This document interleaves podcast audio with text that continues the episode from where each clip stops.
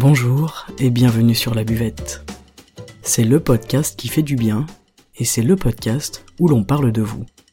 Je m'appelle Margot Bussière, je suis coach de vie humaniste et à travers ce podcast, je vous accompagne vers un mieux-être, un mieux vivre, un épanouissement intérieur ainsi qu'un éveil de votre conscience et pourquoi pas de votre spiritualité. Je vous remercie d'être là aujourd'hui et je vous souhaite une excellente écoute.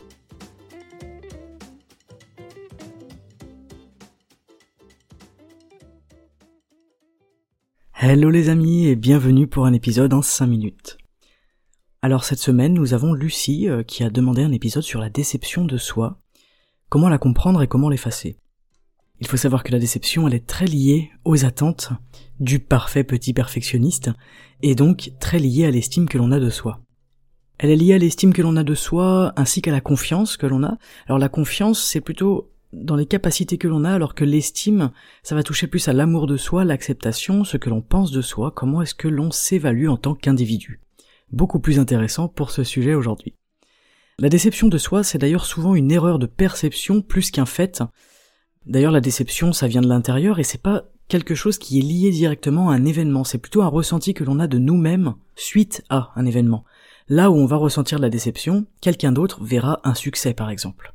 Donc aujourd'hui, euh, Lucie, moi je t'invite à comprendre déjà qu'un échec ou une situation que tu juges décevante, ce n'est pas toi, ce n'est pas ton individualité, ce n'est pas ta personnalité, ce n'est pas qui tu es. Déjà, c'est vraiment important de ne pas prendre euh, eh bien nos émotions et nos ressentis pour une part de nous-mêmes, parce qu'évidemment ces derniers ne nous appartiennent pas, et ils iront tout de suite voir ailleurs dès qu'on aura conscience qu'ils sont indépendants de nous et de notre personnalité. Aujourd'hui, j'ai que 5 minutes, je vais essayer de faire vite, je vais te proposer 5 conseils à pratiquer en rapport avec ces, sentiments pardon, de déception de, de soi-même. La première chose, c'est de développer et cultiver en toi l'habitude d'un dialogue interne positif. C'est très simple, c'est se demander, eh bien, qu'est-ce que j'ai fait de bien aujourd'hui? Qu'est-ce que je souhaite et qu'est-ce que je peux changer ou améliorer? Il faut rester dans la capacité d'action et pas aller dans l'illusion évidemment, puisque l'illusion va nous ramener à une déception.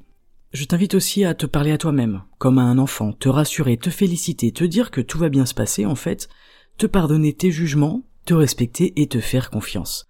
Face à une déception, on peut vraiment se demander à l'intérieur de nous, dans un dialogue, eh bien en fait, qu'est-ce que je peux apprendre de ça, déjà? Qu'est-ce que je peux apprendre de cette déception? Qu'est-ce que ça génère chez moi? Pourquoi en fait j'ai cette déception-là qui grandit en moi? Où est-ce que ça me touche? Où est-ce que ça me fait du mal? Comment est-ce que demain je peux ajuster les choses pour éviter cette déception à l'avenir? Qu'est-ce que je peux faire différemment la prochaine fois C'est essayer de trouver un moyen d'action une fois déjà qu'on a isolé et compris pourquoi est-ce que ça vient nous toucher à cet endroit-là. La deuxième étape, c'est de prendre conscience de ton estime de toi-même. Comment est-ce que tu t'estimes et comment est-ce que les autres t'estiment? Parce que parfois c'est intéressant d'avoir le regard extérieur, car on se rend compte en fait qu'on se juge beaucoup trop sévèrement et que notre entourage ne nous trouve pas du tout si mal que ça. Et ça c'est vraiment super. La troisième chose, une de mes préférées, c'est d'utiliser la visualisation. Dans n'importe quelle situation, on a le choix de visualiser la meilleure alternative possible. Les sportifs le font et l'utilisent et en fait ça permet de maintenir un niveau de confiance, même face au trac, même face à la peur, à l'incertitude.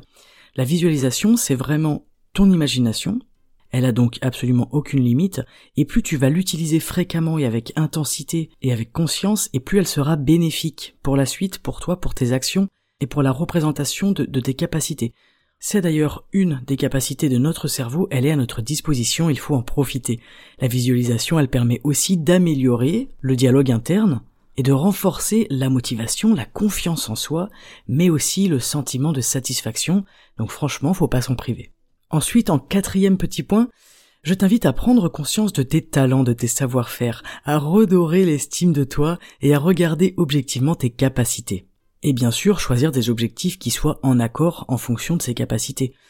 Euh, si je ne fais pas de sport, je ne me lance pas dans un marathon dans deux semaines, sinon je vais être déçu de moi, c'est inévitable. On a tous tendance à minimiser nos capacités, et notre savoir-faire, c'est tout à fait normal, et pourtant ces capacités-là, elles sont vraiment présentes. Elles sont profondes, elles sont intégrées, et en fait j'ai envie de vous dire, autant s'en servir les gars, faut y aller. Vous pouvez aussi demander à votre entourage quels sont vos talents, vos savoir-faire, vos capacités, etc. Ça permettra de prendre conscience de, vos compétences en fait. Celles que vous ne voyez pas, celles qu'on a tendance à occulter au profit de nos incapacités et de, et de nos minuscules échecs, pardon. Et enfin, Le dernier conseil, the best one, focus on the good. Concentre-toi sur tes progrès, sur les choses accomplies. Tu peux faire des listes le soir en fin de journée, consigner ça dans un cahier, dans ton téléphone. Ça, c'est vraiment la pensée positive. Ne jamais minimiser l'importance et les conséquences de nos pensées. Nos pensées, elles influencent nos actions, notre estime de nous-mêmes, nos choix. En tout cas, les pensées, c'est vraiment de là que découle la majorité de nos soucis, de nos tracas, de notre mauvaise estime de nous-mêmes et de notre amour de nous-mêmes.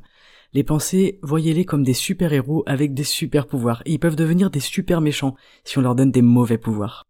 Donc il est urgent de les utiliser de la manière la plus positive possible pour redonner une nouvelle direction à votre existence, à votre quotidien, à votre vie et à chacune de vos petites actions. Alors bien évidemment, je vous invite tout d'abord à accepter de ressentir de la déception. Elle fait mal la déception, mais elle n'est pas grave. Il ne faut pas la repousser, il ne faut pas la cacher. Accepter qu'elle soit là à cet instant, avant même d'entamer un quelconque processus de guérison et d'amour de soi. D'ailleurs, est-ce qu'on peut aimer sans accepter?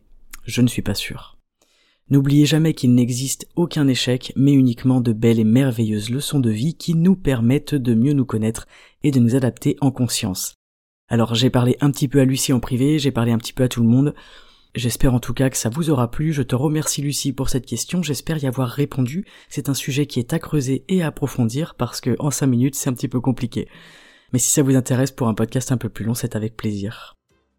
En attendant, prenez soin de vous et à samedi sur la buvette. Ciao